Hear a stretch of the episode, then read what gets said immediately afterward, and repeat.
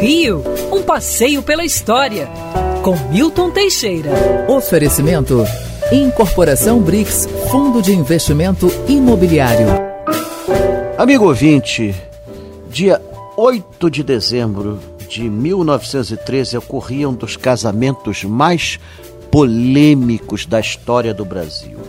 O Marechal Hermes Rodrigues da Fonseca, presidente da República, Marechal, é, com 53 anos, naquela época, isso era muita idade, a média de vida dos homens era 45, 50 anos. Com 53 anos, casa-se com uma menina de 28, Nair de Tefé. Nair de Tefé era uma moça cultíssima, educada na Europa e que foi a nossa primeira caricaturista, e uma caricaturista de talento, de muita inteligência fazia retratos magníficos que saíam na imprensa nacional e estrangeira.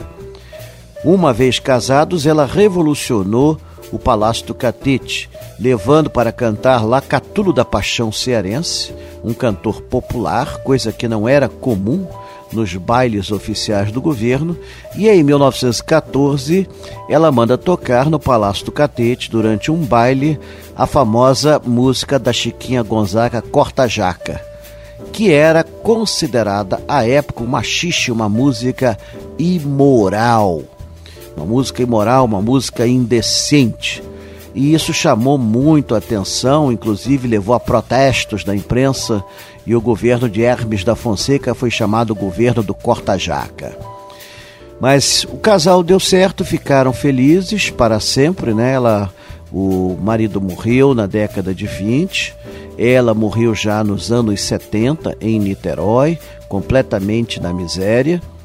E, diga-se a verdade, ela foi muito generosa. Pouco antes de morrer, doou todos os seus desenhos, caricaturas, charges e anotações para o Museu Histórico Nacional, estando lá preservadas e possíveis de serem estudadas pelos nossos especialistas no assunto da caricatura.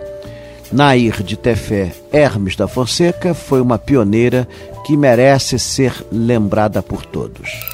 Quer ouvir essa coluna novamente?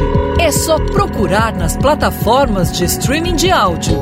Conheça mais dos podcasts da Band News FM Rio.